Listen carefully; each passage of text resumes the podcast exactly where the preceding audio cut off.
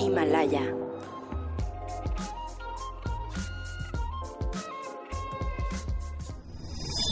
¿Qué comían?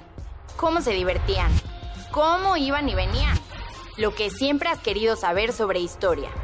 Esto es Los de antes. Historia de México en 10 minutos. Con Úrsula Camba.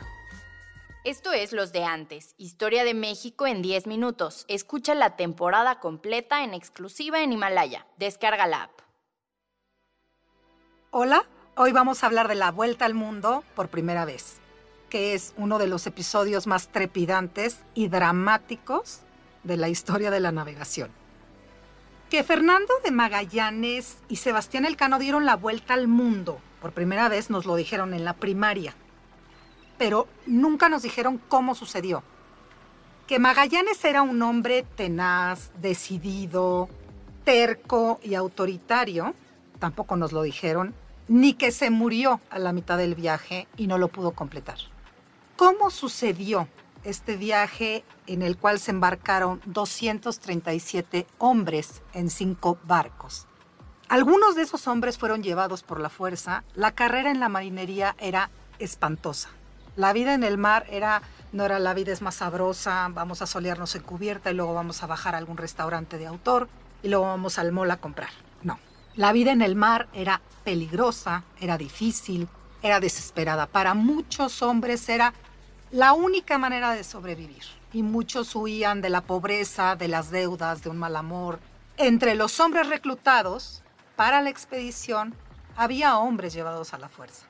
Magallanes le había ofrecido al rey de Portugal esa expedición. El rey de Portugal la rechazó, así como había rechazado también la de Cristóbal Colón. Yo me supongo que después se habrá arrepentido muchísimo de esos dos rechazos. Magallanes ofrece a la corona española esta expedición para buscar la ruta de la especiería. Se nos olvida que Cristóbal Colón, aunque llegó a América, lo que estaba buscando era llegar a Asia y descubrir la ruta de la especiería porque las especias eran muy importantes, valían muchísimo dinero, era un negocio multimillonario. Las especias que son el clavo, la canela, el azafrán, la nuez moscada, eh, la cúrcuma, etc. Entonces, a pesar de que se descubre América, se establecen gobiernos en América, la gran obsesión en Europa es encontrar la ruta de las especias. Esa es la gran obsesión y lo van a buscar a como de lugar. Y eso es lo que va a hacer Magallanes. Sebastián Elcano era un miembro más de la tripulación. No era un capitán destacadísimo. Después se revela como un capitán destacadísimo, pero porque las circunstancias se van acomodando para que eso suceda y para que él, digamos, despierte ese temple para poder sobrevivir en un medio realmente muy adverso. La expedición se componía de 37 hombres que eran españoles, portugueses, italianos, flamencos, griegos, alemanes, africanos, moriscos e irlandeses. Ninguna mujer, porque estaba prohibido el embarco de mujeres a menos que fueran pasajeras y en circunstancias muy especiales. Entonces son puros hombres. ¿Qué llevaban a bordo? Bueno, la provisión necesaria para la navegación, las brújulas, las ampolletas, que son los relojes de arena para medir el tiempo, eh, la cartografía rudimentaria que se conocía en la época, los coseletes, que son armaduras, las ballestas, los dardos, las picas, y la comida, que consistía básicamente en el bizcocho. Bizcocho, como su nombre lo indica, bizcoto, es un pan cocido dos veces para sacarle todo el agua, que daba una especie de galleta muy dura, que era necesario remojar en vino o en agua para poderse comer. Pero en el momento de sacarle el agua se hacía muy duradero. Se embarcaba también vino y habas, garbanzos y lentejas que eran considerados comida de pobres, pero que duraban mucho tiempo a bordo.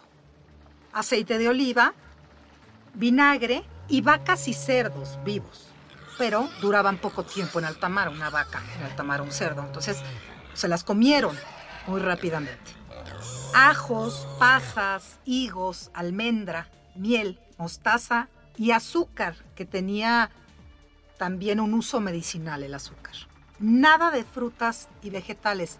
Para comerciar, porque iban a la ruta de la especiería, había que llevar cosas para intercambiar con los nativos. ¿Qué llevaban? Tijeras, agujas, paños, espejos y bisutería en general. Zarparon en septiembre de 1519.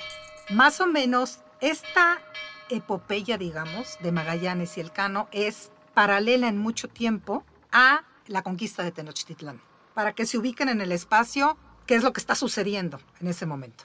Zarparon y fueron bordeando la costa de Brasil y Argentina. Llevaban 11 meses de navegación y no encontraban el paso entre los océanos. La tripulación pues se empezó a poner nerviosa porque ya 11 meses en el mar, pues no, no, la vida no es tan sabrosa. Entonces van bordeando las costas inhóspitas, eh, encuentran el río de la Plata y creen que es el paso entre los océanos y muy pronto se dan cuenta que no, que solo es un río muy ancho. Cuatro de las naves se amotinan en contra de Magallanes. Y Magallanes, que era un hombre durísimo, no se tienta el corazón. Y entonces manda decapitar a unos, descuartiza a otros y dice, no estoy jugando.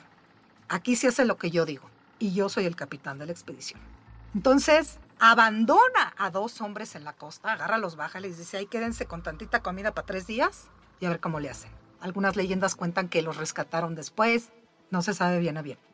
Posteriormente, una nave, todas las naves eran de diferente tamaño porque necesitabas una chiquita que fuera como la que exploraba. No todas tienen el mismo calado, no es lo mismo un galeón que una carabela. Entonces envía una nave que naufraga.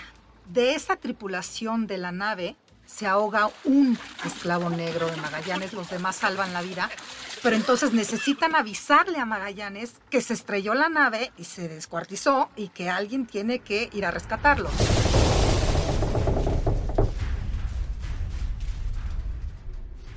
Asignan a dos hombres que caminan durante 10 días en la nieve y lo único que comen es nieve derretida y almejas crudas y logran llegar al barco y avisarle a Magallanes, naufragamos, estamos aquí varados. Y entonces Magallanes manda un barco y lo rescata y tal. Una de las naos, después de todo eso, decide desertar y regresarse a España y decir, esto es invivible. Este hombre no sabe dónde está el paso entre los océanos, nos vamos a morir, tenemos hambre, tenemos frío, no sabemos ni qué hay en la orilla, vámonos. Y se regresan. Finalmente, cuando ya las demás naves, que ya como la canción de los perritos, ya nomás quedan tres, están desesperados y también muy desmoralizados cuando por fin encuentran el paso entre los océanos. Y a lo lejos, Magallanes ve unas grandes columnas de, de humo, donde cree que la Tierra se está quemando, por eso se llama Tierra del Fuego. Logran encontrar el paso entre los océanos. Y a pesar de abastecerse un poco en, las, en la orilla de a lo mejor de agua y de algunas cositas.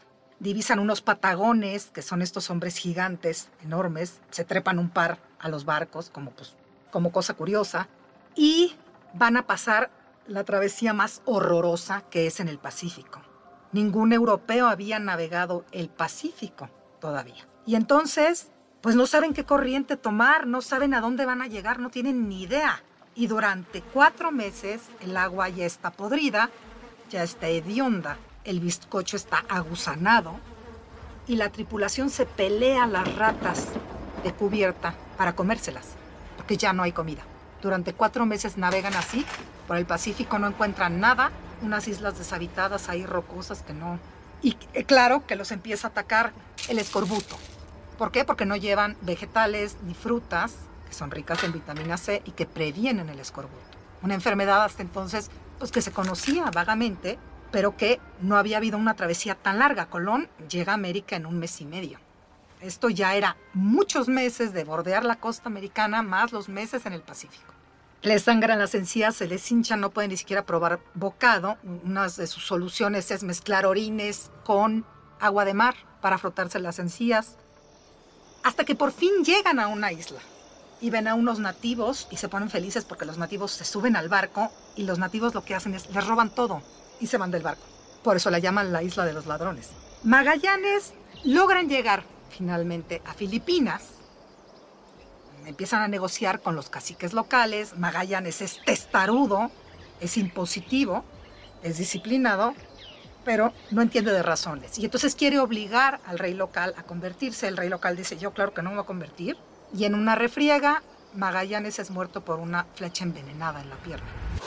El resto de la tripulación se encuentra desesperada, abandonada, no saben dónde están, no tienen comida. Y entonces deciden em, sacrificar una embarcación porque ya casi no hay tripulación.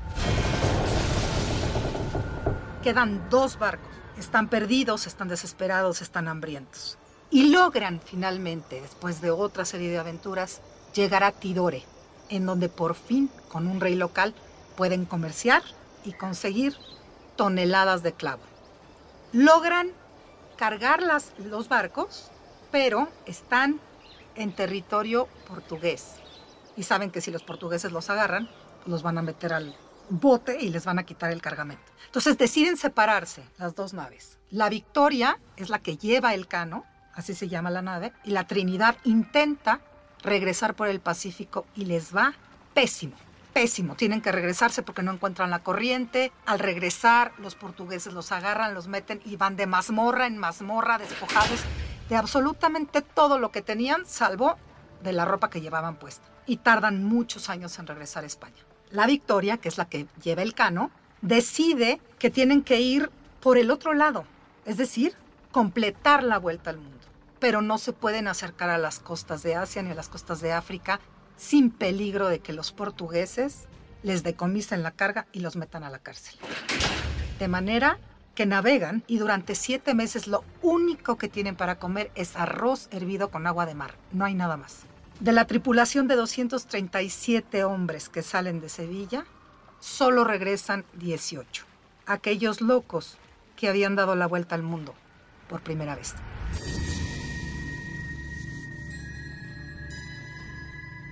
Yo soy Úrsula Camba y esto fue Los de antes, Historia de México en 10 minutos. Los espero en el siguiente episodio.